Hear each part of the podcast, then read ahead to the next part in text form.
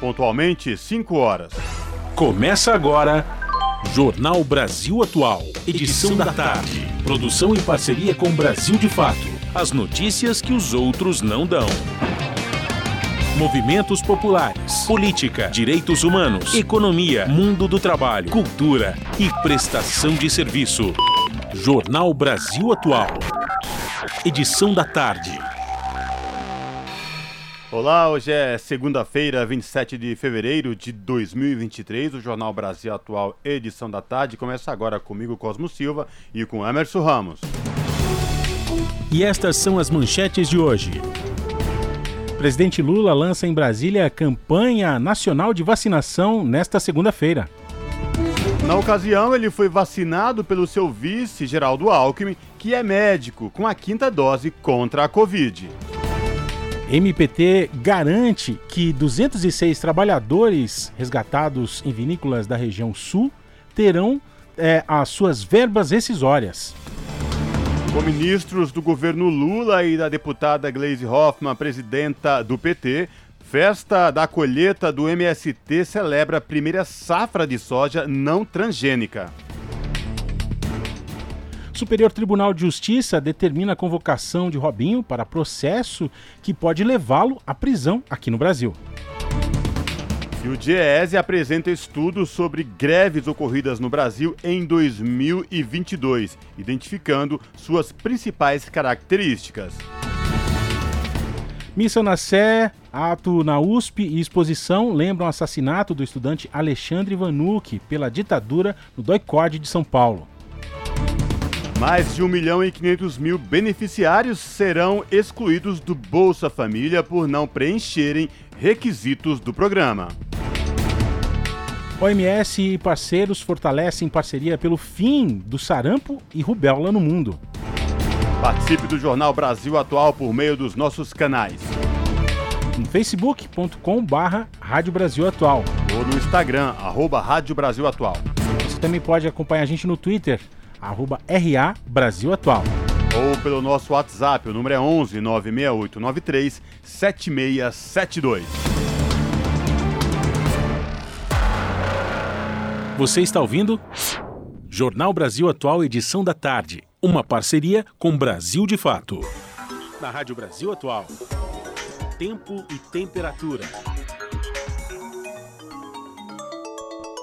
A segunda-feira é de sol e algumas nuvens aqui na capital paulista. Faz 25 graus agora e a previsão é de chuva rápida entre os períodos da tarde e da noite. As temperaturas caem para os 21 graus durante a noite. Não é diferente na região do ABC. Sol, nuvens e possibilidade de chuva rápida em partes de todas as cidades da região. Os termômetros estão entre 25 e 26 graus. Durante a madrugada, as temperaturas devem ficar na faixa dos 20 graus e com possibilidade de chuva. Em Mogi das Cruzes, os termômetros estão marcando 26 graus e pode chover rápido a qualquer hora. Durante a noite, as temperaturas caem para os 19 graus. Em Sorocaba, 27 graus agora. E pode haver pancadas de chuva durante a tarde até a noite. A mínima será de 20 graus e com possibilidade de chuva. Daqui a pouco eu volto com a previsão do tempo para terça-feira na região metropolitana.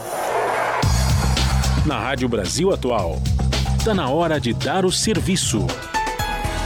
São 5 horas e 3 minutos. Vamos saber a situação do trânsito na cidade de São Paulo neste início de semana, nesta segunda-feira. É, segundo a CET, que é a Companhia de Engenharia de Tráfego aqui da capital, neste momento são 16 quilômetros de lentidão em toda a capital. A região sul é a que apresenta a maior lentidão, com 10 quilômetros respectivamente. Trânsito aqui na Avenida Paulista, por enquanto, segue tranquilo nos dois sentidos, tanto quem vai no sentido da consolação como quem vai no sentido do paraíso. E lembrando aos motoristas que hoje, por conta do rodízio municipal, não podem circular no centro expandido veículos com placas finais 1 e 2, Emerson Ramos. E a situação do metrô e trens aqui da capital?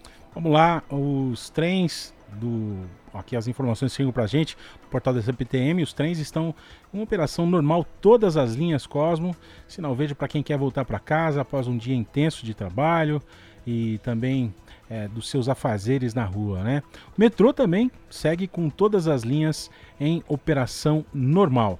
Bom, vamos aqui então a um aviso da, da CPTM. Hoje eu estava vindo para cá, né?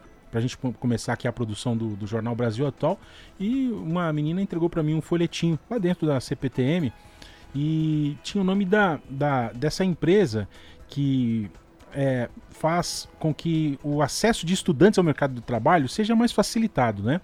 Então, o, a CPTM está realmente com essa, com essa ação de atendimento a estudantes que estão em busca de trabalho, Cosmo. Muito interessante, né? Porque é um local de grande circulação ali de pessoas, milhões de pessoas passando ali por, pelas, pelas estações de trem e de metrô. E então começou hoje essa ação e segue até o dia 3 de março cinco estações da CPTM vão receber essa ação, que tem o objetivo de auxiliar, facilitar a busca do estudante na sua primeira oportunidade de trabalho. São as vagas no programa de aprendizagem estágio que é para quem está no ensino médio, técnico e também superior. Essa é a primeira ação da CPTM nessa parceria com o NUB, o Núcleo Brasileiro de Estágios. Tá importante, uma informação muito importante para você, ouvinte da Rádio Brasil Atual Edição da Tarde, que é jovem, que está em busca do seu primeiro emprego, entra no site da CPTM, cptm.com barra é, é, não, é, cptm.com vamos, vamos lá, cptm.sp.gov.br Perfeito, cptm.sp.gov.br entra lá que tem todas as informações dessa parceria, é isso mesmo, né? Isso mesmo. E nas rodovias, como é que a gente está seguindo por aí, Cosmo? Olha, Emerson Ramos, a rodovia Anchieta e a rodovia dos imigrantes, de acordo com o site da Ecovias, que é a concessionária que administra o sistema Anchieta Imigrantes, trânsito tranquilo para quem desce para a Baixada Santista, como quem vem de lá para o ABC, a capital, tanto pela rodovia Anchieta como rodovia dos imigrantes. A concessionária pede atenção redobrada aos motoristas no trecho de serra, porque começou neblina neste momento e aí começa prejudicar a visibilidade para quem está neste momento utilizando da rodovia Anchieta ou rodovia dos imigrantes, especificamente no trecho de serra. Até a tia Maria ouviu e ligou pra dona Valda. Sintoniza no dia. A Rádio Brasil Atual, lá tem jornalismo de verdade. E tem música de primeira, 100% brasileira. Sem preconceito e sem jabá. É a Rádio Popular. De um povo sem medo de viver e de cantar. Avisa a todos, dá um salve, manda um zap. Essa rádio é nossa voz, Brasil Atual 98.9. Trabalhos técnicos de Fábio Balbini, o cinquentão das paradas. Jornal Brasil Atual. Edição da tarde. Agora 5 e 8, muito obrigado a você que segue com a gente aqui na sintonia dos 98,9 FM, também pelo nosso portal redebrasilatual.com.br barra rádio. Você está acompanhando aqui o Jornal Brasil Atual, edição da tarde, como bem colocou aqui pra gente o nosso técnico Fábio Balbini, com os trabalhos técnicos desse nosso colega aqui, né? Sempre aqui também com a gente no, na, no apoio. Vamos falar agora sobre uma coisa importante, hein, pra gente, hein, Fábio, Fábio Balbini, pra gente, Cosmo. É a, a, a, a campanha nacional de vacinação Está no ar nessa segunda-feira aqui. Lula tomou a sua quinta dose, foi vacinado pelo Alckmin. Hein? Bom, Alckmin, vamos lembrar aqui que é médico também. Lula lança essa campanha é, nacional de vacinação e lembrou que o Brasil já foi campeão mundial nesse quesito. Ô Emerson, que notícia boa e tão importante, é. né? A gente estava precisando de notícias boas é, assim. É um presidente da República que vai lá. Exemplo, é, né, Cosmo? Defende a ciência, defende Puxa, é. vacina, é. defende, acima de tudo, a vida, Emerson Ramos. Exatamente. E, e a, a, gente está aí, né, é, sempre com. com batendo, batendo sempre estando como primeiro na lista nesses últimos, quatro anos em coisas muito vergonhosas, né? A gente já tinha é, a, a, não, tínhamos superado a questão da fome, voltamos mais uma vez para o mapa da fome. E agora a gente volta de uma maneira positiva, como é, num caminho que pode colocar de novo o Brasil no país que foi o líder mundial em vacinação. Era exemplo, exemplo para o mundo. Exemplo para o mundo. Então o Lula lembrou disso, inclusive, nesse evento de hoje, né? Falando sobre a Anísia Trindade de Lima, que ela, enquanto presidente da Fiocruz, liderou várias ações dessa instituição aí para enfrentamento da pandemia Covid-19 aqui no Brasil. A gente vai ouvir aqui o, o trechinho em que Lula fala sobre a Anísia Trindade. Eu queria aproveitar a oportunidade para dizer duas palavrinhas a vocês. A primeira coisa é que agora nós temos uma ministra da Saúde preocupada com a saúde desse país. A nossa querida companheira ministra da Saúde, Nízia Trindade, que era presidente da Fiocruz, ela foi convidada por mim para ser ministra porque o histórico dela fazia com que a gente acreditasse que o Brasil precisava de uma personalidade, do caráter dela, do compromisso dela e do conhecimento dela para tentar cuidar da saúde do povo mais pobre desse país. Hoje, o gesto que nós estamos fazendo aqui não é um gesto apenas de dizer para vocês que nós agora vamos ter vacina para vacinar todas as pessoas que precisam ser vacinadas em toda e qualquer idade. A gente vai ter vacina nos nossos postos de saúde espalhados pelo Brasil inteiro. Mas mais importante do que isso é a gente ter consciência que o Brasil já foi o país campeão mundial de vacinação. O Brasil era o país mais respeitado no mundo pela capacidade, pela qualidade das nossas enfermeiras e dos nossos enfermeiros da injeção em todo o povo brasileiro. O presidente Lula, em seu discurso, também fez um apelo para a população se vacinar. Disse que esse é um gesto para as pessoas não morrerem por falta de responsabilidade.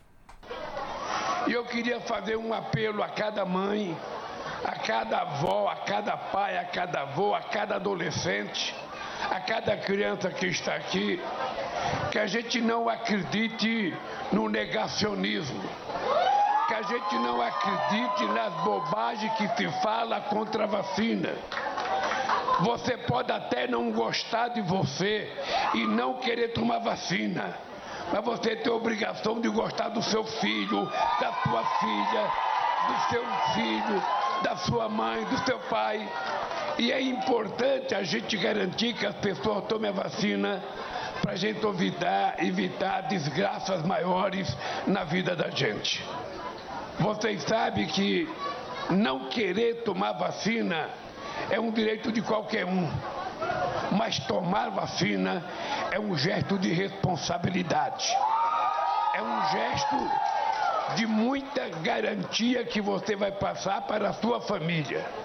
Eu não posso compreender uma mãe que se recusa a levar o filho para tomar a vacina contra uma possível paralisia infantil.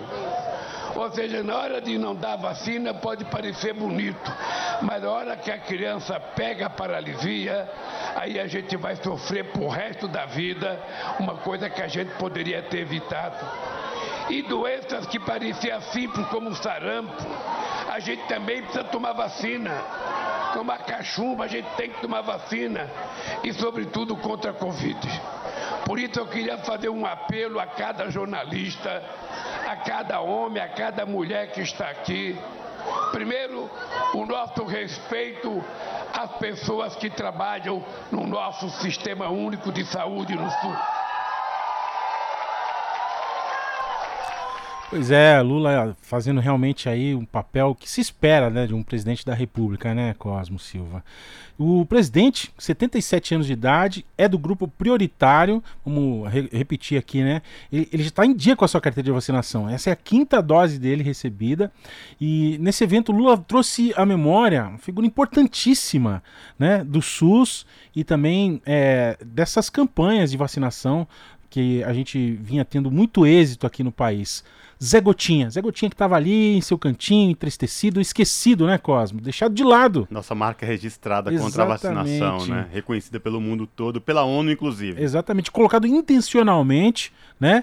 Ali, debaixo do, do, do, dos tapetes. Mas aí foi resgatado mais uma vez aí o Zé Gotinha, deixado de lado pelo governo Bolsonaro e trazido então mais uma vez à luz aí pelo governo Lula. Vamos ouvir o Lula falando um pouquinho um pouco desse personagem tão incrível para a nossa saúde brasileira. A vacina é uma garantia de vida. Por isso, eu hoje tomei minha quinta vacina. E se tiver a sexta, eu vou tomar a sexta.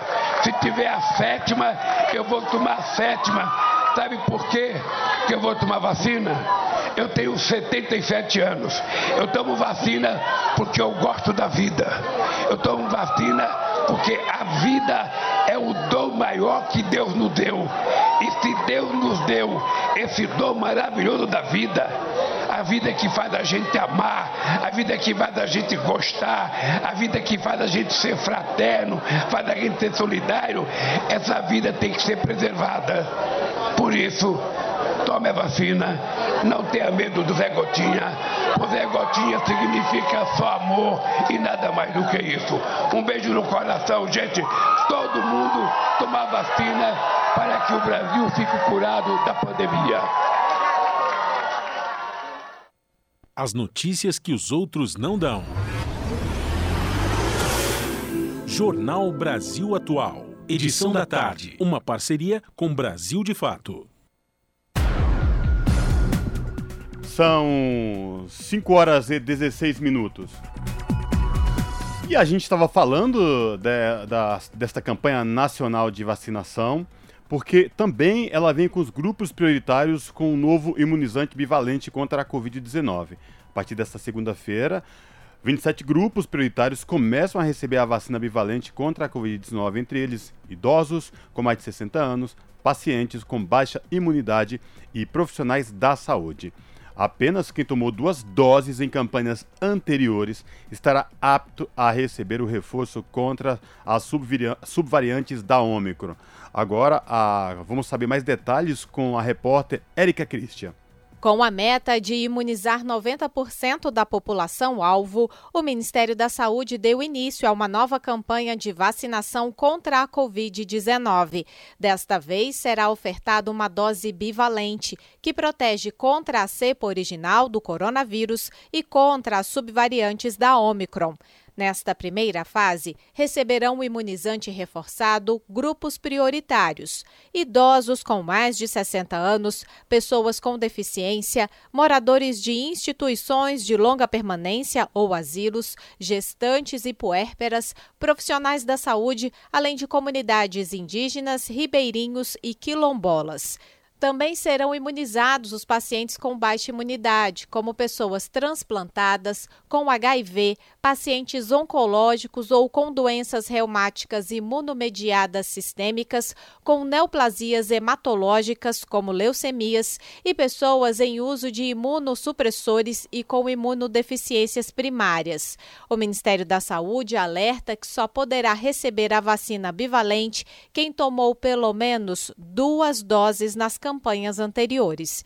O senador Humberto Costa, do PT de Pernambuco, que atuou na CPI da pandemia, destacou que a imunização freou significativamente o número de mortos e de internados com a forma mais grave da doença. Sim, a vacina se mostrou extremamente eficaz para o controle da pandemia. Tivemos, assim que a vacinação se iniciou, uma redução significativa no número de casos e no número de mortes, e naturalmente que nós temos agora uma ampla campanha de vacinação, não somente para a Covid, mas para outras doenças que são preveníveis com a vacina. Nós entendemos que teremos aí uma condição ainda melhor de estabelecer o controle definitivo sobre a doença. Humberto Costa, que é médico, ressaltou o compromisso do atual governo de fazer com que o Brasil volte a ser exemplo no mundo no que diz respeito à vacinação em massa, como a das crianças. E a decisão do presidente é não somente fazer a vacinação contra a Covid, colocá-la em prática, mas também garantir que nós possamos fazer com que a população se mobilize para vacinar suas crianças, para vacinar também contra a gripe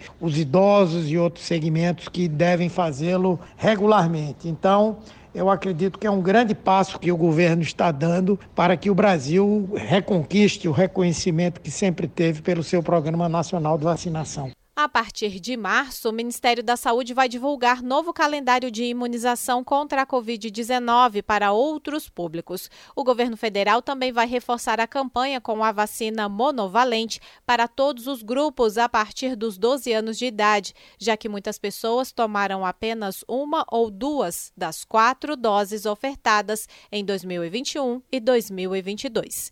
Da Rádio Senado, Érica Christian. Jornal Brasil Atual. Edição da tarde. 5 e 20 vamos falar agora sobre uma festa da colheita do MST que está celebrando sua primeira safra de soja não transgênica. Um evento que contou com ministros do governo Lula e também a deputada Gleisi Hoffmann, presidente do PT.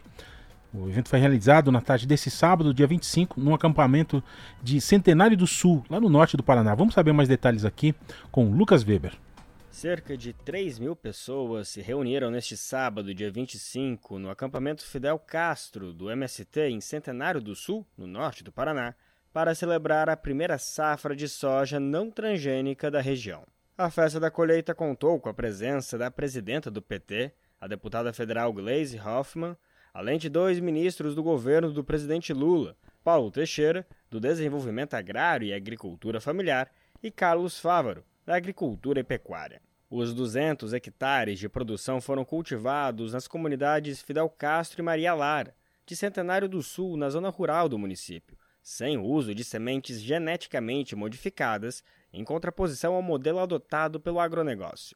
A soja transgênica é alterada geneticamente para ser mais resistente a agrotóxicos e usa o Roundup, produto composto pelo glifosato, substância já criticada pela Organização Mundial da Saúde, a OMS, por possíveis efeitos cancerígenos ao ser humano.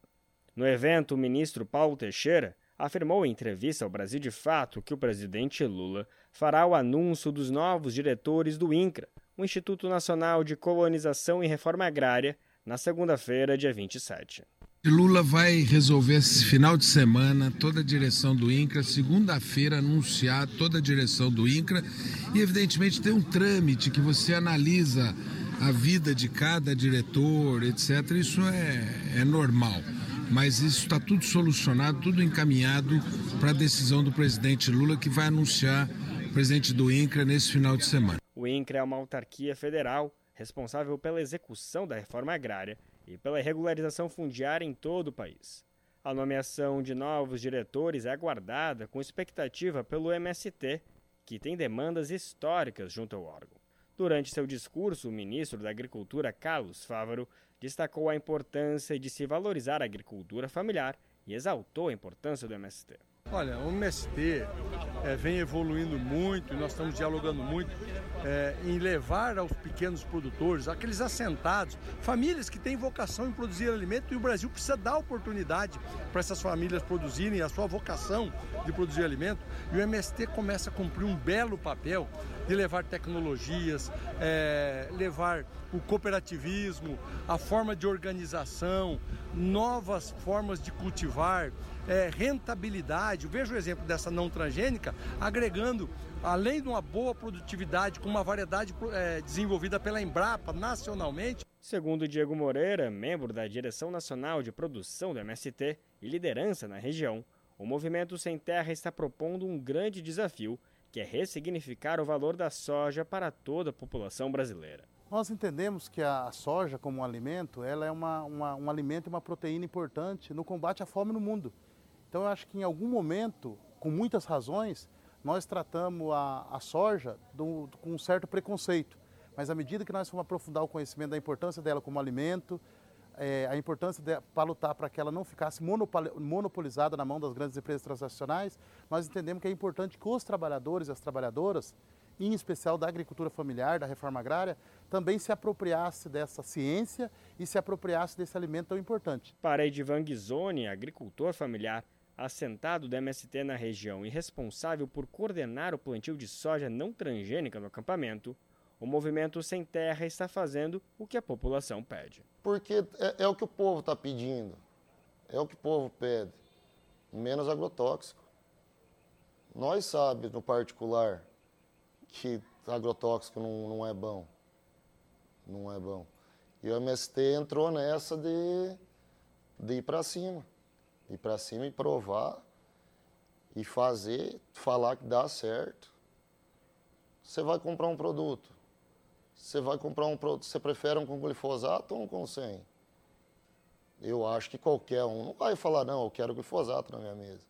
O plantio de soja não transgênica é considerado apenas o primeiro passo do MST nessa missão de dar um novo significado ao grão. Séries Adit, integrante da direção nacional do MST, explica que a intenção do movimento é alcançar a soja orgânica. Então é um passo ousado, importante, uma, e, e, acredito que inaugura uma, uma fase nova nesse nosso combate à, à, monocultura, nesse combate à transgenia, ao agronegócio é, que, a, que, é uma aposta das famílias acampadas e assentadas como uma alternativa também de produção e de renda e que é também parte de, da continuidade desse processo de transição que seguramente a gente espera chegar daqui a, a, alguns anos na produção de uma soja aí totalmente livre de transgênicos e também de agrotóxicos, portanto numa produção de uma soja agroecológica e orgânica que possa chegar é, na mesa de todos os trabalhadores e trabalhadoras. Ela explica também outra intenção, que é avançar no beneficiamento da soja. E dentro disso, um dos passos importantes que a gente precisa dar e acredita que estamos no caminho é, para além de massificar a produção, e isso é fundamental e importante, então a gente é, avançar na nossa massificação é, da, da, da, produção do grão em si, mas também a gente dá passos importantes na, na, na, na, construção, na constituição de uma agroindústria que possa ajudar a gente também a processar esse grão e transformar ele é, em, em, outros alimentos, como por exemplo o óleo, a ração, é, a torta e, e né, outros subalimentos aí que podem surgir do grão da soja, que podem tanto gerar renda para as famílias é, associadas, cooperadas, mas também que pode ser uma alternativa aí de desenvolvimento aqui para o nosso município. O plantio de soja convencional, como também é chamado a semente não transgênica, cresce a cada ano em assentamentos e acampamentos do MST. O assentamento 8 de abril, no município de Jardim Alegre e Novo Paraíso, em Boa Ventura e São Roque, também vão iniciar em breve as colheitas de lavouras de soja orgânica. Em Jardim Alegre são 44 hectares de cultivo do grão livre de transgênicos, sendo oito destes de produção orgânica já certificada. Já em Barbosa Ferraz, o plantio atualmente é de 3 hectares de soja orgânica, com perspectiva de crescer nos próximos anos. A produção tem acompanhamento técnico do Instituto de Desenvolvimento Rural do Paraná, o IDR Paraná. De Centenário do Sul, no Paraná, para a Rádio Brasil de Fato, Lucas Weber. Jornal Brasil Atual, edição da tarde, são 5 horas e 27 minutos. E a gente agora fala sobre direitos humanos, porque o ministro Silvio Almeida convoca reunião para apurar trabalho escravo no Rio Grande do Sul. As informações com Ana Lúcia Caldas.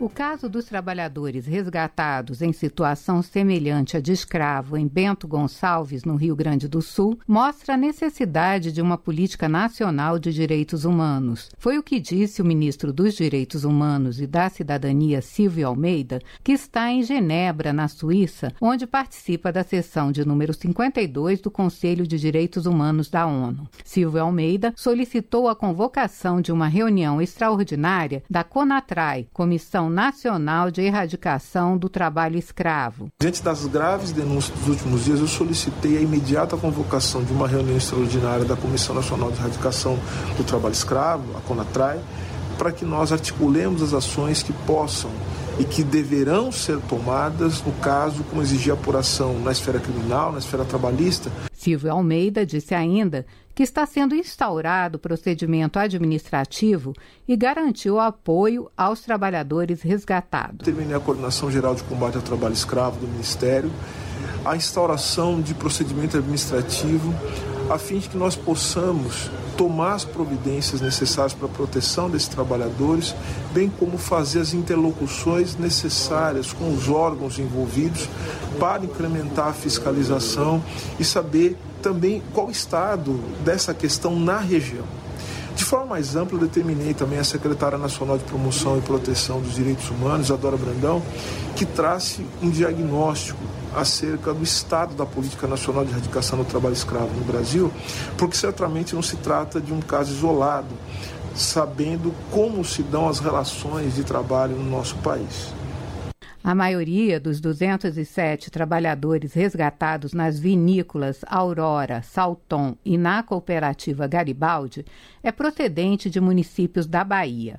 O Ministério Público do Trabalho do Rio Grande do Sul informou que os trabalhadores já receberam parte das suas verbas rescisórias e, com exceção de 12 deles, já retornaram para o estado de origem. Em nota, as vinícolas disseram que desconheciam as irregularidades praticadas contra os trabalhadores recrutados pela terceirizada Oliveira e Santana, prestadora de serviço das vinícolas. Da Rádio Nacional de Brasília, Ana Lúcia Caldas. Agora 5 e meia, você segue com a gente aqui no Jornal Brasil Atual, edição da tarde, e a gente vai seguir também falando sobre os desdobramentos né, do auxílio a esses trabalhadores e os órgãos públicos vão garantir que esses 206 trabalhadores que foram resgatados nessas vinícolas vão ter sim as suas verbas rescisórias. O, o MPT fechou um termo de ajuste de conduta é, com o empresariado para garantir o pagamento parcial dessa verba. Vamos, tá, vamos saber aqui um pouco mais é, dessas informações com o Thales Schmidt. As 206 pessoas que trabalhavam em condições análogas à escravidão em vinícolas de São Bento, na Serra Gaúcha, terão acesso a verbas rescisórias. Foi o que garantiram o Ministério Público do Trabalho e a Superintendência Regional do Trabalho e Emprego em entrevista coletiva no último sábado. Também participaram do anúncio a Polícia Rodoviária Federal, a Polícia Federal e a Secretaria de Assistência Social do município de Bento Gonçalves. Os órgãos também anunciaram os próximos passos da Força Tarefa, que investigará o grupo de empresários que usava mão de obra dos trabalhadores para a colheita da safra da Aurora, Salton e Garibaldi. A maioria dos trabalhadores resgatados, que possuem entre 18 e 57 anos, é oriunda de municípios da Bahia. Noite de sexta-feira, eles receberam parte das verbas e começaram a voltar para seus estados natais, em quatro ônibus fretados, com garantia de custeio da alimentação durante o trajeto. Do total, 12 trabalhadores permaneceram no Rio Grande do Sul, por serem residentes ou por não terem manifestado interesse em retornar. As pessoas resgatadas trabalhavam para Oliveira e Santana, terceirizada que fornecia mão de obra para vinícolas e produtores rurais na época da colheita da uva. O proprietário da empresa é Pedro Augusto Oliveira Santana, que foi preso em flagrante na quinta-feira, mas foi solto após pagar fiança de 39 mil reais. O MPT negociou um, um primeiro termo de ajuste de conduta com Oliveira e Santana para garantir o pagamento de 500 reais em dinheiro para cada trabalhador como verba rescisória inicial. A determinação do poder público é que Oliveira e Santana acerte o restante da verba rescisória até 28 de fevereiro com os trabalhadores via Pix, com comprovantes enviados ao MPT, o Ministério Público do Trabalho. De São Paulo, da Rádio Brasil de Fato, com informações da redação, Thales Schmidt. Você está ouvindo? Jornal Brasil Atual, edição da tarde. Uma parceria com Brasil de Fato. 5h32. O ministro Paulo Teixeira revela que Lula está próximo de anunciar o comando do INCRA, que é o órgão responsável pela reforma agrária. A gente vai saber mais aqui com Douglas Matos. O ministro do Desenvolvimento Agrário e Agricultura Familiar, Paulo Teixeira, afirmou em entrevista ao Brasil de Fato que o presidente Lula fará o anúncio dos novos diretores do INCRA, o Instituto Nacional de Colonização e Reforma Agrária, até a próxima segunda-feira. O INCRA é uma autarquia federal responsável pela execução da reforma agrária e pela regularização fundiária em todo o país. A nomeação dos novos diretores é aguardada com expectativa, especialmente pelo MST, o Movimento dos Trabalhadores Rurais Sem Terra, que tem demandas históricas junto ao órgão. A declaração de Paulo Teixeira ocorreu justamente na Festa da Colheita, evento do MST para celebrar a primeira safra de soja não transgênica da região, no município Centenário do Sul, no norte do Paraná. O evento também conta com a presença do ministro da Agricultura e Pecuária, Carlos Fávaro. Lula vai resolver esse final de semana toda a direção do INCRA, segunda-feira anunciar toda a direção do INCRA e, evidentemente, tem um trâmite que você analisa a vida de cada diretor, etc. Isso é, é normal mas isso está tudo solucionado, tudo encaminhado para a decisão do presidente Lula. A reforma agrária é um tema central para o MST e outros movimentos populares do campo que lutam por terra, moradia, alimentação e trabalho. E o INCRA é o órgão responsável pela execução da reforma agrária, com a atribuição de adquirir, desapropriar e distribuir terras aos trabalhadores rurais. A nomeação dos novos diretores do INCRA foi tema de pressão dos movimentos, em especial o MST. As organizações reivindicam, por exemplo, a ampliação dos recursos destinados à reforma agrária e agilidade na regularização fundiária. Além disso, há críticas em relação à forma como o órgão foi conduzido nos últimos anos nas gestões Temer e Bolsonaro, que deixou muitas famílias sem acesso à terra e com situação fundiária irregular da Rádio Brasil de Fato, com reportagem de Lucas Weber, no Paraná. Locução: Douglas Matos. E o nosso contato agora no Jornal da Rádio Brasil Atual é com o Vitor Nuzzi, o Vitor Nuzzi, que é repórter do portal da Rede Brasil Atual, redebrasilatual.com.br. Olá, Vitor, tudo bem? Prazer falar contigo aqui, meu amigo. Seja bem-vindo. Olá, Cosmo, boa tarde. Prazer falar com você também. Fazia tempo, hein? É verdade. Feliz 2023. Eu tinha saído de férias em janeiro, a gente não se falou mais. Retornei e depois não gravei nenhum boletim contigo. Tudo bem?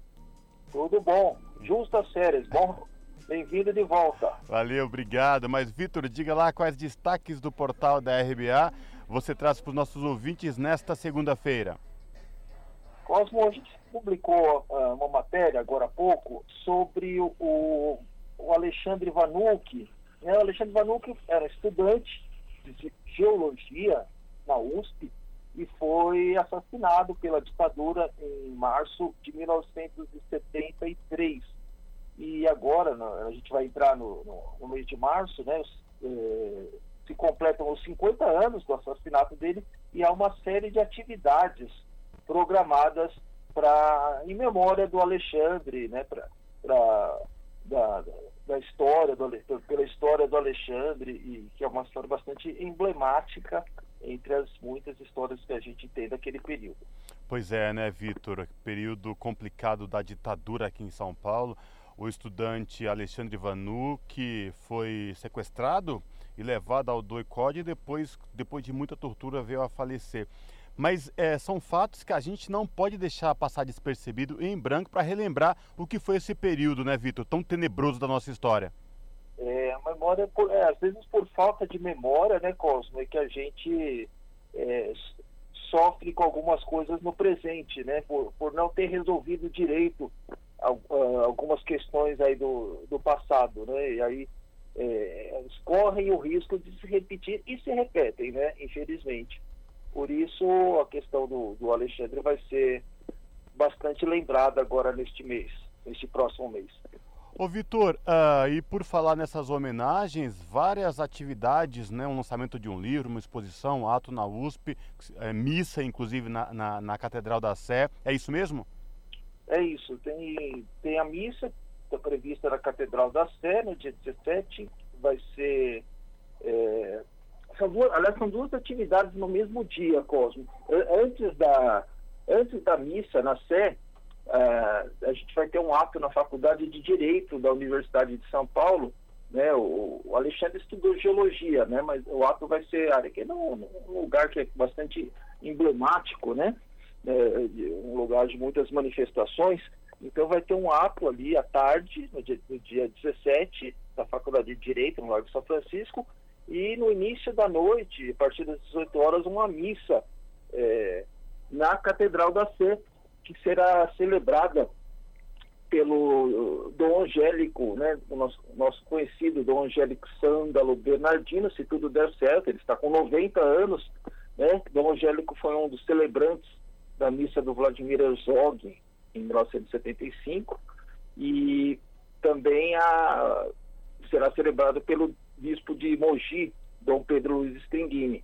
Né? Esse é o que está previsto por enquanto. Né? Pode ser que a gente tenha alguma, alguma mudança nesse roteiro, mas são duas atividades que, está, que estão previstas para o dia 17. Né? E ex, existe também a possibilidade de o próprio cardeal de São Paulo é, celebrar essa missa. Isso não está ainda, ainda se, é, Dom, Dom Odilo Scherer, né? Isso ainda não está confirmado.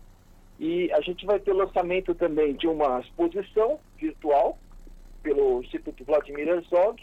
E, por fim, o, o vai ser colocado em pré-venda um livro é, sobre, sobre o Camilo Vanucci, sobre o, perdão, sobre o Alexandre Vanucci, escrito pelo Camilo Vanucci, que é jornalista e primo em segundo grau do Alexandre, é, um livro chamado Eu Só Disse Meu Nome, tá? Tem a lançamento previsto para o segundo semestre. Então são várias atividades previstas para março, para como você falou, para não deixar que se esqueça e para que não se repita também. O Vitor, lembrando, todas essas atividades acontecem no mês de março, né? É, para os nossos ouvintes aqui centenária quanto a isso, essas homenagens. E Vitor, a exposição onde será exatamente? Você já tem essa informação? É, a exposição vai ser é, virtual, o, o, Cosmo. Então, o, o Instituto, quem está é, cuidando disso é o Instituto Vladimir Herzog, né? E isso vai ser, vai ser publicada na plataforma do Google Arts. Então vai ser, vai ser mais, vai ser nesse mesmo período, né? Vai ser no dia no dia 17, quando tivermos a missa e o ato na USP, e também vai ser o lançamento da exposição virtual, que, que, que tem esse, esse título, né? Eu só disse o meu nome, que também vai ser o título do livro do Camilo. Então, é, vão ser essa exposição vai ser essa exposição vai ser publicada na, nessa plataforma Google Arts e o, e o vai ter o livro que está previsto para meados deste ano, né? Eu só disse o meu nome, Cosmo, é porque quando o, o Camilo foi preso e depois foi eh, levado para o doicode, como você lembrou, e torturado, quando ele voltou para a cela, ele foi o que ele disse. Meu nome é Alexandre Vanucci, sou estudante da USP e é, eu só disse o meu nome. É, foi a frase que ele disse, segundo as testemunhas, os presos políticos que estavam lá. E ele morreu poucas horas depois de ser, de ser submetido aí a, a uma sessão de torturas nos dias 16 e 17 de março de 73. É, homenagens mais do que merecidas para lembrar exatamente as vítimas da tortura do regime ditatorial aqui no Brasil essas mortes que aconteceram sob o regime ditatorial no doicode aqui de São Paulo. Eu reforço o convite para os nossos ouvintes aqui no Jornal da Rádio Brasil Atual, edição da tarde, acessar o portal da Rede Brasil Atual, redebrasilatual.com.br e conferir na íntegra essa reportagem do Vitor Nuzzi e continuar acompanhando aí todas essas homenagens que seguirão a partir de março ao Alexandre Ivanuk assassinado nas dependências do Doicode em São Paulo sob tortura. Vitor, obrigado por falar com a gente aqui no Jornal da Rádio Brasil Atual Edição da Tarde. Prazerzaço falar contigo. Viu? Abraço. Tomara, Cosa. Um abraço para você também. Boa semana para você e para os ouvintes. Falamos aqui com o Vitor Nuzzi no Jornal Brasil Atual. Você está ouvindo? Jornal Brasil Atual, edição da tarde. Uma parceria com Brasil de Fato. Agora às 5h42, a gente volta a falar agora sobre o mundo do trabalho. E uma das pautas do novo governo, já anunciadas no mês passado, é a criação de um grupo para a regulamentação do trabalho realizado via plataformas digitais. O modelo é usado por empresas e tem sido sinônimo de baixos salários, jornadas exaustivas e também ausência de garantias trabalhistas. E para trazer esse tema a público, mais de 300 pesquisadores e também o Centro de Pesquisa, Comunicação e Trabalho lançaram um manifesto. Esse manifesto tem sete pontos de contribuição para a regulamentação do trabalho. A gente vai conferir agora na reportagem de Camilo Mota. Com o avanço da internet e as mídias digitais, um novo formato de trabalho tem ganhado espaço. No Brasil, entregadores e motoristas de aplicativos são exemplo de funções que empregam um milhão e meio de pessoas. O número pode ser maior levando em consideração a diversidade dos serviços prestados, como na saúde e educação, somando 2 milhões de trabalhadores. A grande questão é o tratamento que esses profissionais recebem por parte das empresas que insistem na ausência de vínculo empregatício. Para o professor Vitor Filgueiras, do Departamento de Economia da Universidade Federal da Bahia, a prestação de serviços por plataformas é trabalho como qualquer outro. Plataformas são meios de produção que tendem a ser cada vez mais utilizadas em todos os setores. As empresas são empresas como outras quaisquer, como sempre existiram empresas de transporte, empresas de entrega, e isso pode acontecer em qualquer outro setor, o uso desse meio de produção. O trabalho autônomo é considerado vantajoso e benéfico, mas contribui para a precarização como pontua o manifesto sobre a regulamentação do trabalho controlado por plataformas digitais, pela garantia dos direitos de trabalhadores e trabalhadoras no Brasil. O texto foi elaborado por mais de 300 pesquisadores junto ao Centro de Pesquisa, Comunicação e Trabalho e pontua sete questões a serem observadas. A primeira delas, a proteção para a classe trabalhadora com a regulamentação dos trabalhadores por meio das plataformas e a defesa dos direitos. A segunda, o reconhecimento do vínculo empregatício para combater a exploração. O terceiro ponto é a regulamentação pública, que chama a atenção para a necessidade de um marco mínimo defendendo os direitos resguardados pela Constituição. Juntamente com o quarto ponto, que enfatiza a garantia de salário, jornada de 8 horas, intervalos e férias, além do 13º salário. Os três últimos pontos são a proteção dos dados pessoais, a proteção social e tributação, de acordo com o aceitável, e o incentivo ao desenvolvimento de aplicativos públicos e de cooperativas. Filgueiras acrescenta que há uma retórica das empresas que suprime a retirada dos direitos. Uma tendência mundial, o reconhecimento de que é uma fraude nessa relação entre essas empresas que querem se apresentar como plataformas e os seus trabalhadores. E isso já tem se refletido, inclusive, no Brasil, na jurisprudência mais atualizada, né? inclusive no âmbito do TST.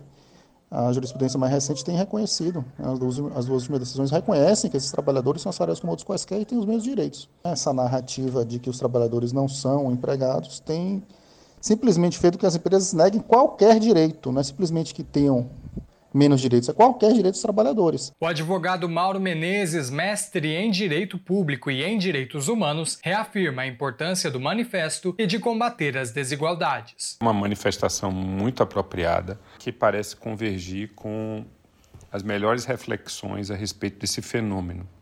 O fator trabalho, ele merece interpretação específica, ele merece uma proteção social que conte é, com um lastro normativo com uma presença do Estado no sentido de reequilibrar eh, e compensar as desigualdades naturais que as relações econômicas, sobretudo no capitalismo, costumam engendrar. O texto será entregue ao ministro do Trabalho e do Emprego, para a Secretaria Nacional de Economia Solidária e também aos sindicatos. No último mês, durante encontro com centrais sindicais, o presidente Lula anunciou junto a Luiz Marinho, ministro do Trabalho, a criação de uma comissão para formular uma regulamentação do trabalho realizado via plataformas digitais. Camilo Mota, Rádio Brasil Atual e TVT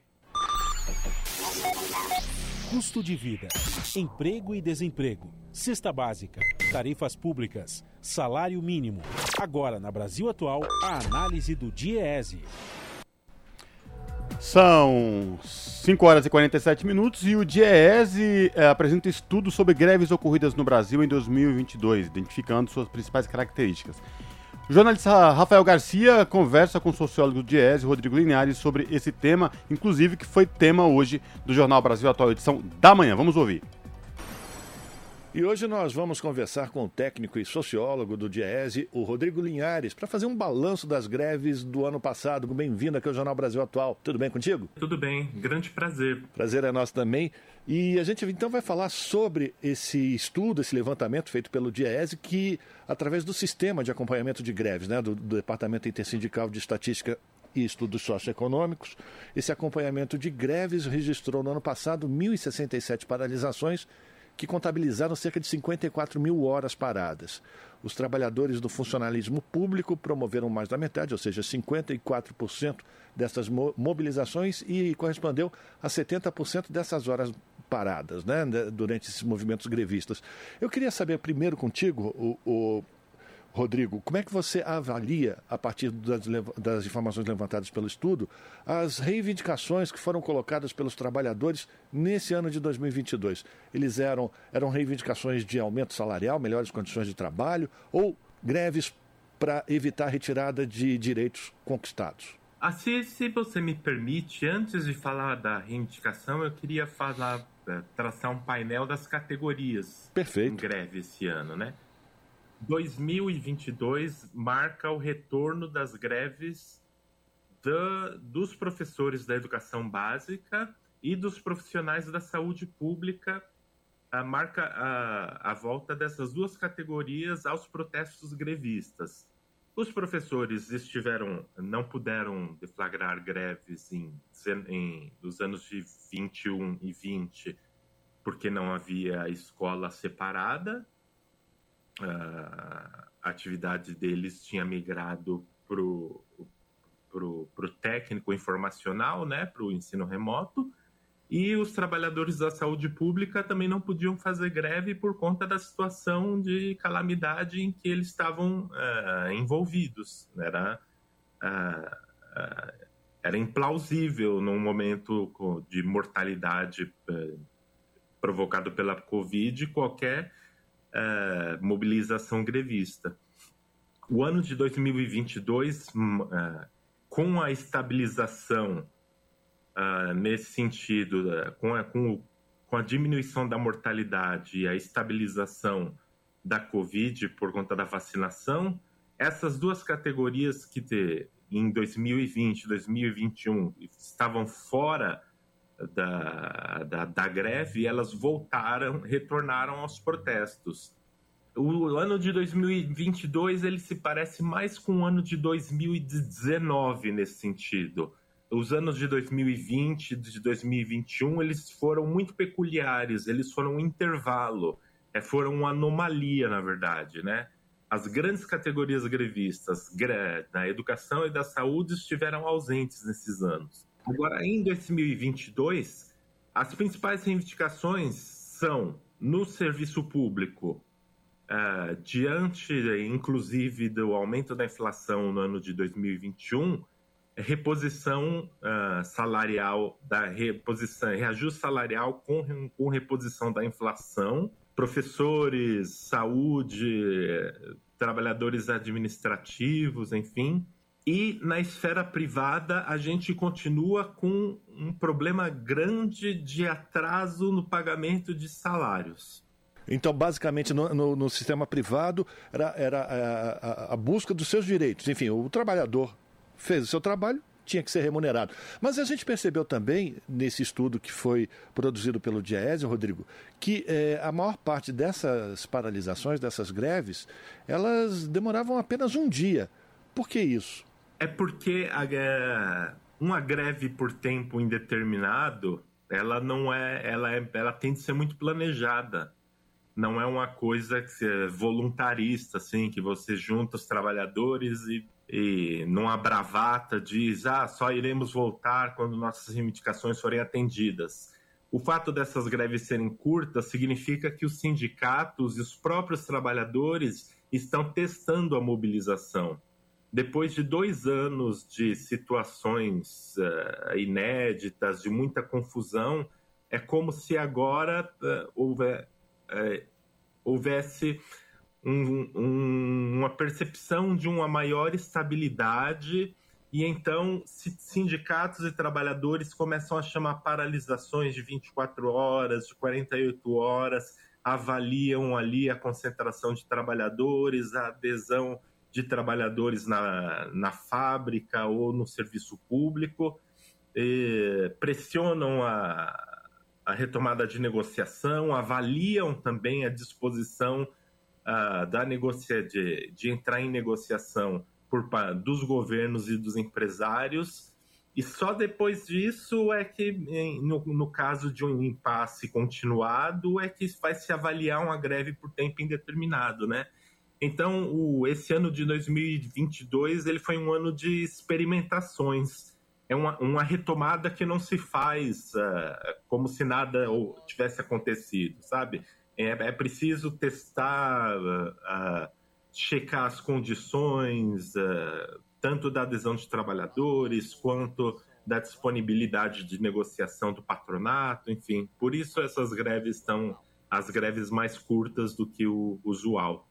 Além do que, eu imagino, né, Rodrigo, que muitas categorias elas ficaram é, prejudicadas nas suas reivindicações por conta dos ataques que foram feitos ao longo dos últimos anos com relação à organização sindical. Muitos sindicatos ficaram enfraquecidos ao longo do, dos últimos anos por conta das é, diversas ações, tanto do governo Temer como do, do, governo Bolsonaro, de ataque às instituições sindicais. Você acredita que com essa revisão dessas regras trabalhistas, enfim, dessa organização sindical, é, é possível que os trabalhadores voltem a, a, a, fazer mais reivindicações de uma maneira organizada e que uh, isso, inclusive, possa diminuir o número de greves e não aumentar?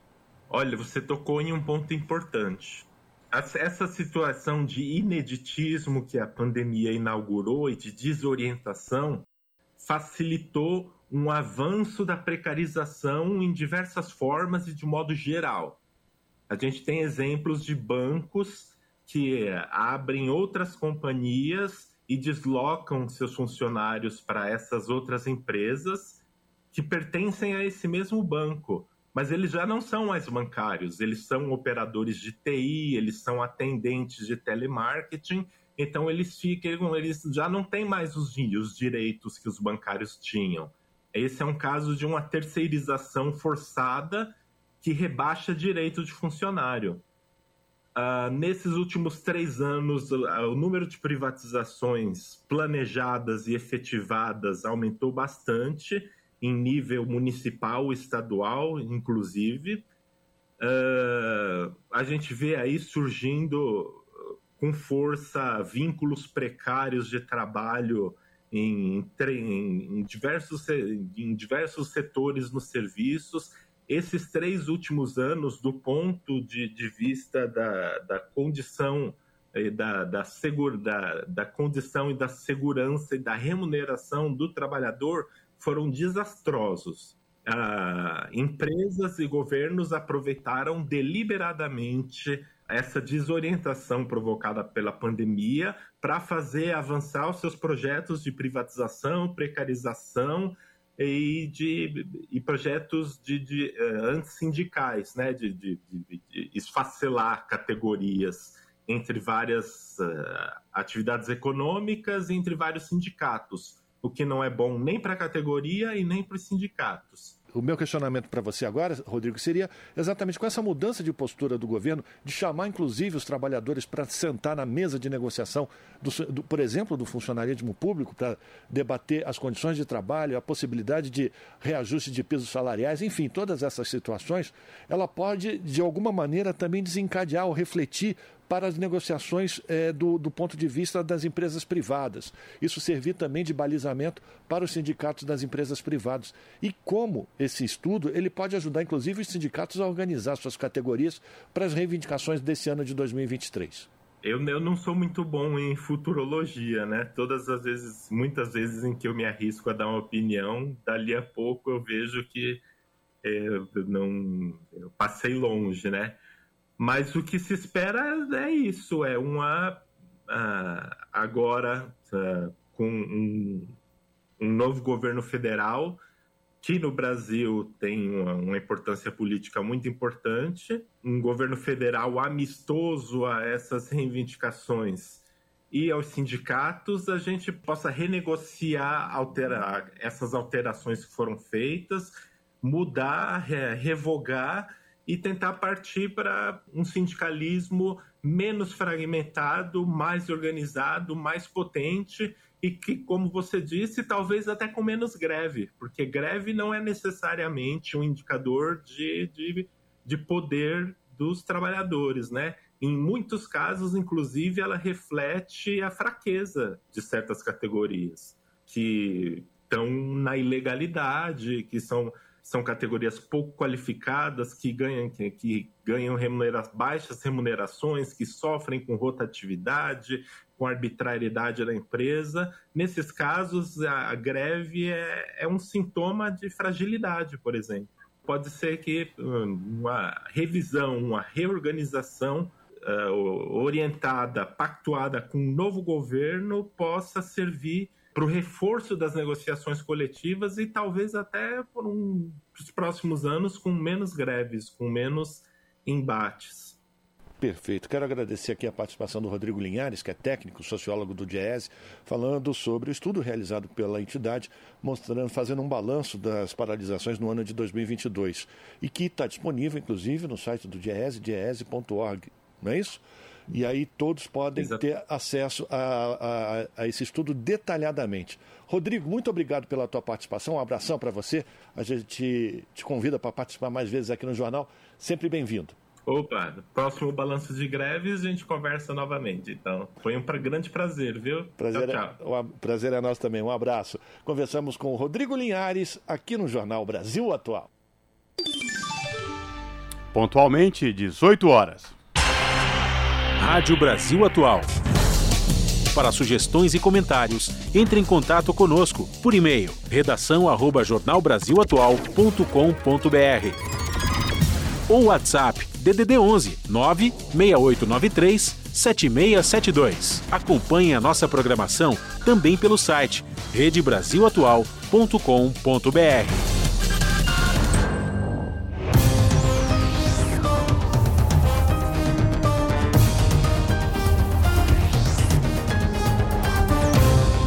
18 horas e chegou o momento a gente fazer a conexão com a redação do seu jornal para saber do apresentador Kaique Santos quais destaques do seu jornal que começa logo mais às 19 horas ou 7 horas da noite pontualmente na TVT canal 44.1 digital em São Paulo e na Grande São Paulo e também transmitido no YouTube da TVT youtube.com/rede Olá Kaique, boa noite. Quais destaques de hoje do seu jornal?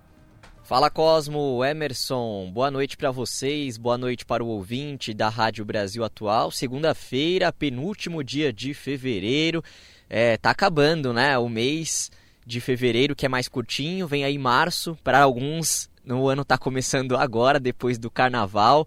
É, então estou aqui também para trazer os destaques em mais uma semana no comando do seu jornal, na apresentação do seu jornal, enquanto a nossa apresentadora titular, a Ana Flávia Quitério, segue descansando mais um pouquinho de férias. Ela volta na semana que vem. Entre os destaques do seu jornal de hoje, a gente tem muitos assuntos, né? Mas um deles tem a ver com os combustíveis. O governo Lula tem uma decisão delicada que precisa ser resolvida num curto espaço de tempo. Mantém a isenção ou volta a cobrar PIS e COFINS sobre a gasolina e o etanol. Se o governo decidir acabar com a isenção, o preço da gasolina e do etanol deverá subir para o consumidor final. E isso tem muito a ver né, com a PPI, Política de Preço de Paridade de Importação, e também né, a destruição promovida pelo governo Bolsonaro na Petrobras. E aí precisa tomar essa decisão, pensar uma forma né, de não ter tanto prejuízo para a população nesse reajuste. O repórter Jomiag conversou com especialistas que esclareceram quais possibilidades estão no tabuleiro do jogo político contra o mercado que visa o lucro acima de qualquer argumento. Então a gente vai conferir na reportagem dele o que é preciso fazer para adotar um novo mecanismo de reajuste dos combustíveis que não represente prejuízos, né, apenas prejuízos para a população. Entre os assuntos de hoje também a gente fala aqui, traz, traz na reportagem da Gihana Rodrigues, que a Previdência Social, um dos marcos das leis trabalhistas do Brasil, acaba de completar 100 anos, o centenário aí da Previdência, Com mais de 37 milhões de beneficiários, o sistema já passou por sete reformas desde a redemocratização. Atualmente, o sistema enfrenta desafios como o envelhecimento da população, a precarização das relações de trabalho devido às mudanças feitas principalmente também no governo anterior. E a gente vai conferir então é, essa comemoração, essa celebração da Previdência, desafios que estão por vir, o que mudou, né? Então, tudo isso na reportagem da Gihana. Entre os assuntos também, a gente traz um dado curioso, interessante, que o Brasil registrou mais de mil greves no ano passado. O levantamento é do DIEESE é, e revela que foi um aumento de quase 50% em relação ao ano anterior. A maioria das greves se, se concentrou no setor público. Entre as principais reivindicações estão os reajustes salarial, dos pisos, planos de cargos e salários e também as melhorias das condições de trabalho. O ouvinte que está nos escutando participou de alguma greve? Pode escrever aí no WhatsApp da Rádio Brasil Atual, né, e interagir com a gente aqui no Jornal Brasil Atual, edição da tarde. Você esteve entre esses grevistas do ano passado, por qual motivo, né? Conta pra gente. A gente vai explicar nessa matéria da Caroline Campos um pouquinho do porquê ocorrer essas greves então, né, com alguns desses detalhes que eu já trouxe aqui e outros motivos também, né, por que acontece, é um direito, né, que as pessoas têm de fazerem greve aí e geralmente por demandas necessárias, né, como a melhoria das condições de trabalho e outras para uma qualidade de vida também melhor, né? Então tudo isso e muito mais daqui a pouquinho no seu jornal que começa às sete da noite, logo após o papo com o Zé Trajano, a gente vai ao ar na TVT canal 44.1 da TV digital na Grande São Paulo e também tem transmissão no YouTube da TVT, youtube.com/redetvt, além claro do Facebook da TVT. Então espero todos vocês, é daqui a pouquinho, até mais, uma boa noite a todos. Kaique Santos, da redação do seu jornal na TVT, para a Rádio Brasil Atual. Jornal Brasil Atual, edição da tarde. Uma parceria com Brasil de Fato. Agora, às 6 e 5 a gente fala sobre a situação do jogador Robinho. O STJ determinou a convocação do jogador para um processo que pode levá-lo à prisão aqui no país. A justiça italiana enviou a solicitação ao Brasil para que a pena por estupro seja cumprida no Brasil. Os detalhes a gente vai saber agora com a Sara Fernandes. O STJ determinou a convocação do ex-jogador de futebol Robinho para participação no processo de homologação da sentença da justiça italiana que o condenou por estupro. O país europeu formalizou o pedido para que a pena seja cumprida no Brasil. A decisão foi assinada pela presidente do Superior Tribunal de Justiça, ministra Maria Tereza de Assis Moura. De acordo com ela, o tribunal intimou a Procuradoria-Geral da República para que localize o endereço válido do ex-jogador para que ele seja notificado sobre a convocação. Esta é a primeira parte do processo de homologação da pena. Segundo o STJ, a solicitação feita pela Justiça italiana atende aos requisitos para reconhecimento da sentença no Brasil. Entretanto, ainda há etapas para cumprir. A defesa de Robinho pode apresentar recurso. Na Itália, por outro lado, o ex-atleta não tem mais direito a recorrer. Caso os advogados apresentem defesa, o STJ vai determinar que o processo seja encaminhado a um relator da Corte Especial. Esta corte é composta pelos 15 juízes mais antigos do tribunal. Se não houver contestação, a decisão sobre o cumprimento da sentença estrangeira fica sob responsabilidade da presidência do STJ. O Ministério da Justiça, que recebeu o pedido de cumprimento de pena no Brasil, encaminhou ao STJ uma nota afirmando que a Itália solicitou a extradição de Robinho. Mas isso não é possível, já que a Constituição Federal não permite a extradição de brasileiros natos. Robinho foi condenado por estupro de uma mulher albanesa em uma boate na cidade de Milão, junto a outros cinco homens. O episódio aconteceu em 2013, quando era jogador do Milan, um dos principais clubes de futebol da Itália. Segundo mostram as investigações, a vítima estava inconsciente durante o crime. Robinho e os demais condenados alegaram que a relação foi consensual e o brasileiro sequer compareceu pessoalmente às audiências da justiça italiana. A condenação em última instância foi confirmada em 19 de janeiro de 2022. Na época, a Corte de Cassação de Roma, equivalente ao STF no Brasil, determinou que Robinho e um amigo dele, Rodrigo Falco, cumprissem nove anos de prisão. De São Paulo, da Rádio Brasil de Fato. Locução: Sara Fernandes. Jornal Brasil Atual, edição da tarde, são 6 horas e 8 minutos. Estudo divulgado pelo SIDAX, que é o Centro de Integração de Dados e Conhecimentos para a Saúde, mostra número elevado de mães adolescentes e ressalta a importância de políticas públicas relacionadas à educação sexual e atendimento em casos de violência. A reportagem é de Larissa de Lima. Diariamente, mais de 800 mulheres no mundo morrem em decorrência da gravidez ou durante o parto. No Brasil, mais de 6 milhões de bebês nasceram de mães adolescentes entre os anos de 2008 e 2019. Os dados foram divulgados pelo SIDAX, o Centro de Integração de Dados e Conhecimento para a Saúde. O acesso aos meios de prevenção à gravidez e o planejamento familiar são direitos assegurados por lei no Brasil. Mas quando falamos de gravidez na adolescência, é necessário levarmos em conta os fatores desigualdade social, violência e impactos na saúde e na vida da jovem. Mesmo se tratando de um direito, nem todos têm acesso à informação. Os motivos são vários dificuldades de acesso à rede pública de saúde, pouca escolaridade e até mesmo motivos religiosos e morais, mesmo que esses fatores não possam definir diretamente grades curriculares e questões de saúde pública.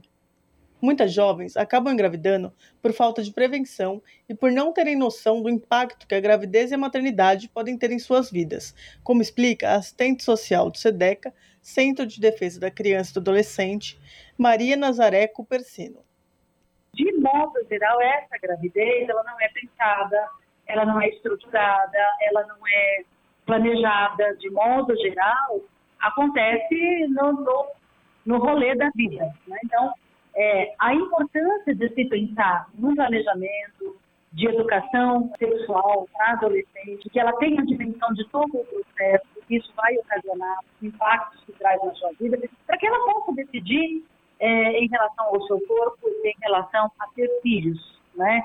Agora, ou depois, ou mais tarde. Ela tem que ter critério, ela tem que ter condições de escolher isso, não tem. Outro fator importante quando nos referimos à gravidez na adolescência são os casos resultados de violência sexual.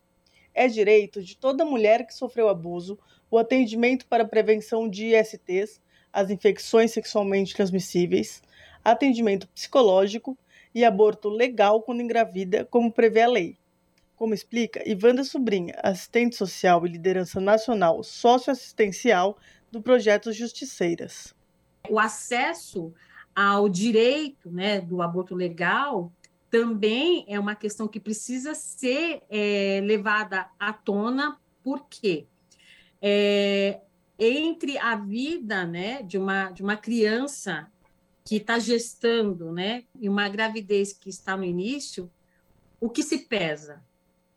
Entendeu? O que se leva em consideração?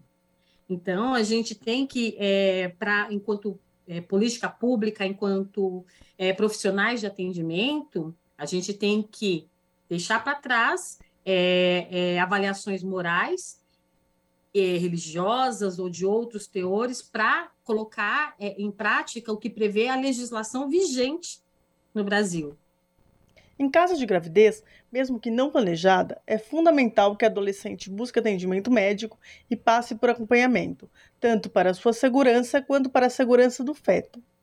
Vítimas de abuso têm direito a atendimento imediato, mesmo antes da realização de um boletim de ocorrência. Nesses casos, é importante procurar uma unidade de saúde e a delegacia da mulher. Os canais para denúncia de violência são o 180 e o Disque 100 e funcionam 24 horas. Larissa de Lima para a Rádio Brasil Atual e a TVT. Agora, 6 e 6 e 12, a gente continua falando aqui sobre esse tema importante, né? A maior parcela da população brasileira é de mulheres. A gente continua no tema aqui da saúde da mulher. O Brasil aumentou em 5,4% o número de mortes maternas nos últimos 20 anos. A gente vai saber mais sobre esse tema importantíssimo aqui na reportagem de Gabriel Correa. Na contramão do que vem sendo registrado no mundo, o Brasil teve um aumento de 5,4% no número de mortes maternas nos últimos 20 anos. O dado é de um estudo publicado em Genebra, na Suíça, pelas Nações Unidas e pelo Banco Mundial. Na média de todos os países, houve queda de 34% nas últimas duas décadas. Desde a virada do século, a redução da mortalidade materna foi de quase um terço.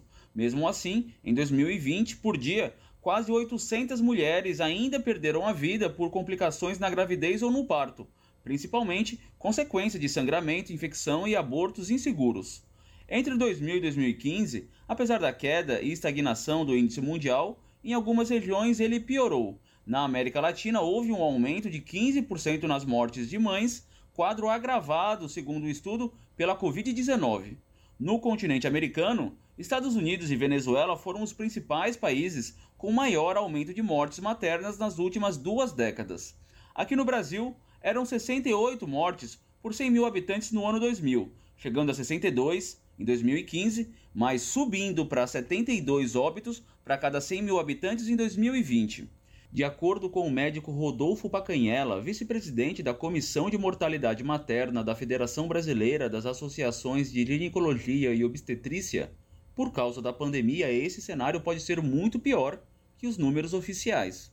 Segundo a Organização Mundial da Saúde, para mudar essa situação, as mulheres precisam ter mais controle sobre a saúde reprodutiva e sobre se e quando elas pretendem ter filhos, como explica o ginecologista Rodolfo Pacanhela. No Brasil, estima-se que cerca de metade das gestações não são planejadas. E se a gente reduzir metade das gestações que não são planejadas, a gente está reduzindo também a possibilidade dessa mulher morrer durante o período gravídico puerperal.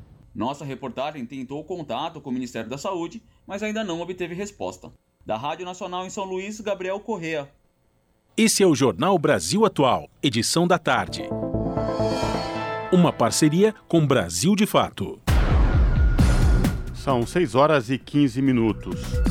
Mais de 1 milhão e 500 mil beneficiários serão excluídos do Bolsa Família. A exclusão daqueles que não preenchem os requisitos do programa de transferência de renda faz parte de uma revisão de beneficiários inseridos no cadastro único, que vai até o fim deste ano. Saiba mais na reportagem de Daniela Longuinho. O governo federal vai excluir em março mais de 1 milhão e 500 mil beneficiários irregulares do Bolsa Família. Segundo o Ministério do Desenvolvimento e Assistência Social, Família e Combate à Fome, são famílias com renda acima do limite legal para atendimento e, entre elas, cerca de 400 mil cadastros unipessoais. A exclusão daqueles que não preenchem os requisitos do programa de transferência de renda faz parte de uma revisão de beneficiários inseridos no cadastro único, que vai até o fim deste ano. É o caso dos processos de 5 milhões de famílias que se dizem unipessoais, ou seja, de pessoas que afirmam morar sozinhas. Esses beneficiários serão chamados para revisão cadastral, seguindo um cronograma que terá início em março e vai até dezembro. O Ministério pede que esse público não tenha pressa de ir às unidades de atendimento da assistência social. É preciso aguardar o chamamento para revisão. Por outro lado, o comunicado do governo federal informa que trabalha para incluir na transferência de renda as pessoas que têm direito ao benefício assistencial. O ministro Wellington Dias estima que aproximadamente 700 mil pessoas serão cadastradas já em março. A inclusão de novos cadastros se dará, segundo ele, através da busca ativa e das ações da rede do Sistema Único de Assistência Social. Da Rádio Nacional em Brasília, Daniela Longuinho. Brasil de Fato, 20 anos. Apoie e lute.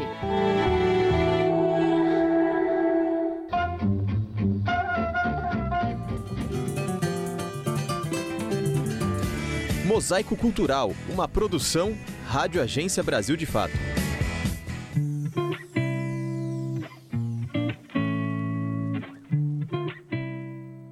O Dia Nacional das Histórias em Quadrinhos é celebrado em 30 de janeiro. Foi nesta data, em 1869, que foi publicada a primeira história em quadrinhos brasileira. As Aventuras de Nhoquim Zé Caipora, o primeiro herói brasileiro. Mais de um século mais tarde, da obra de Angelo Agostini, o Brasil vê este universo ser ocupado pelos quadrinistas independentes. É o que explica o designer e pesquisador em cultura pop e quadrinhos Leonardo Rodrigues. Pensando que uma editora é uma empresa e também não dá para excluir questões é, dos próprios artistas, então pessoas negras, pessoas LGBTs, pessoas indígenas, pessoas não brancas, que por uma série de razões não acessam esses espaços historicamente, né? Pensando um pouco na história do quadrinho independente, ele herda muito do movimento do fanzine, de outras publicações independentes da década de 70, é, muito movimento dentro de universidades, publicações jornalísticas, artísticas. O ilustrador e pesquisador em cultura pop e quadrinhos, Leonardo Rodrigues, busca entender em suas pesquisas como os quadrinistas negros vêm redesenhando a história e assumindo o protagonismo nas HQs. Para entender a questão do artista negro no quadrinho, eu volto para entender o que é o artista negro no Brasil. Então eu, eu, me aproprio um pouco dessa discussão da figura do negro enquanto artista no Brasil, que por muitos anos, se a gente for pensar, por exemplo, no barroco brasileiro, né, com Aleijadinho e outros artistas, eles não eram vistos como artistas, e sim como artífices, como pessoas que faziam um, um mero serviço braçal, e de como essa figura do negro nas artes ela foi é, foi progredindo com muito custo ainda muito mesmo que o que caminhar e entendendo esse percurso para entender então a figura do artista negro nas histórias em quadrinhos do Brasil é, entendendo que o quadrinho ele herda todos esses acúmulos todas essas dificuldades é, que esses, essas pessoas negras enfrentam em outros campos a coletânea de quadrinhos Afro-Amazônia da Zagaia foi lançada no Pará em 2022. Idealizado e organizado pelo artista e pesquisador Elton Galdino, a publicação surgiu em rodas de conversa entre 10 artistas descendentes de negros e indígenas. Mas não basta só ter um personagem negro ou ter um personagem né, nortista, amazônida numa história. É preciso pensar sobre como representar, como essas pessoas estão sendo representadas enfim, em todo tipo de mídia, em todo tipo de narrativas, né? Então a gente, a partir dessas rodas de conversa, a, as histórias surgiram então a gente produziu né, a publicação, que é um, um boxezinho, cada um fez uma história de uma página, e a gente posteriormente distribuiu essas histórias para escolas públicas, centros comunitários, bibliotecas comunitárias. A palavra zagaia significa uma lança africana usada pelos povos originários para caça, pesca e guerra. Como explica Elton Galdino? Existe no Pará uma efervescência cultural muito grande e a gente precisa muito que essa produção escoe para fora do estado por mil motivos, né? Entre eles mesmo por sobrevivência, por é, questões financeiras e tudo mais. A revista Balão, gestada nos diretórios acadêmicos da USP por Laerte e Luiz G, é considerado um marco por ser a primeira publicação independente brasileira de quadrinhos. Douglas Utcher traz um panorama histórico do surgimento da publicação. Você tinha fanzines que falavam sobre quadrinhos, falavam sobre cinema tal, mas não tinha a publicação autoral. Né? A Balão ela fez isso de publicar os quadrinistas e, e dar espaço para a galera não só para a galera que estava começando, mas para a galera que tinha outras propostas. Então também era um quadrinho mais político tal. A Balão deu origem a diversas, depois ela inspirou o surgimento de, diversas outras revistas, também em diretórios acadêmicos, ou fora deles, assim, mas teve muito essa, essa, questão, essa proximidade com as universidades. Douglas é um dos criadores da Ugra, uma das principais lojas especializadas em produção independente de quadrinhos, zines e outras publicações. A loja tem um selo próprio em suas publicações e sempre se posiciona contra a Amazon e outras grandes redes que pressionam as pequenas livrarias. Em Belo Horizonte, a artista Line Lemos conta em seu quadrinho Fessora da experiência de ser professora na rede pública infantil. É um quadrinho autobiográfico e ele traz um pouco desse lado humano, né, da, da jornada do professor, do afeto, né, com, da relação com os alunos e das condições de trabalho também. Essa experiência da professora não é uma experiência só minha, é uma experiência de muitos professores. Entre os quadrinistas é interessante também o senso de coletividade, que é bem forte, com diversas ações e organizações que fomentam a cena do quadrinho independente. De São Paulo, da Rádio Brasil de Fato, Pedro Estropaçolas.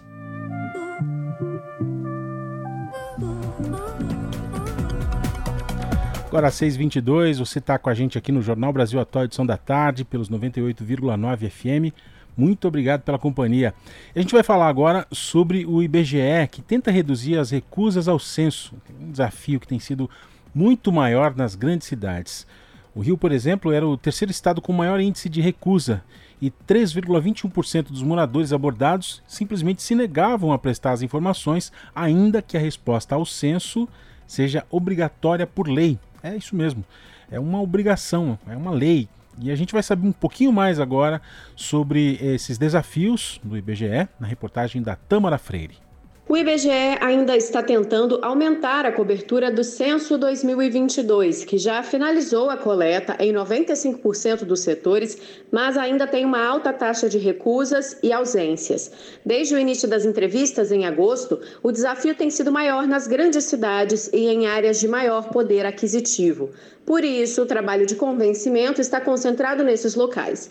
Neste domingo, recenseadores foram até a Praia do Leblon, um dos bairros mais nobres do Rio de Janeiro, para distribuir folhetos explicativos e agendar entrevistas com pessoas que ainda não foram recenseadas. O objetivo era explicar a importância do censo, única pesquisa de contagem populacional de abrangência nacional, indispensável para o diagnóstico da população e para a elaboração de políticas públicas. De acordo com o último balanço dos trabalhos, divulgado no final de janeiro, o Rio era o terceiro estado com maior índice de recusa e 3,21% dos moradores abordados simplesmente se negaram a prestar informações, ainda que a resposta ao censo seja obrigatória por lei. Na capital, a taxa era ainda maior, 3,9%, e a proporção de moradias em que os moradores estavam ausentes chegava a 6%. A cidade de São Paulo liderava a taxa de recusa, com 7,1%, e em Cuiabá foi verificada a maior quantidade de moradores ausentes, quase 20%. Esses são alguns dos problemas que levaram aos atrasos na conclusão da coleta, prevista inicialmente para terminar em novembro do ano passado e que só foi encerrada este mês. Mas o IBGE ainda atua em regiões específicas e faz a conferência dos dados. Moradores de todos os estados brasileiros que ainda não foram recenseados devem ligar para o DISC 137 e agendar a entrevista com o recenseador. Da Rádio Nacional no Rio de Janeiro, Tamara Freire. As notícias que os outros não dão. Jornal Brasil Atual. Edição da tarde. Uma parceria com Brasil de Fato. 6 horas e 25 minutos e o governo federal vai ajudar São Paulo a construir casas após deslizamentos. A Alckmin anunciou união de esforços ao visitar a região afetada por chuva. A reportagem, quem volta trazendo mais detalhes é a Tâmara Freire.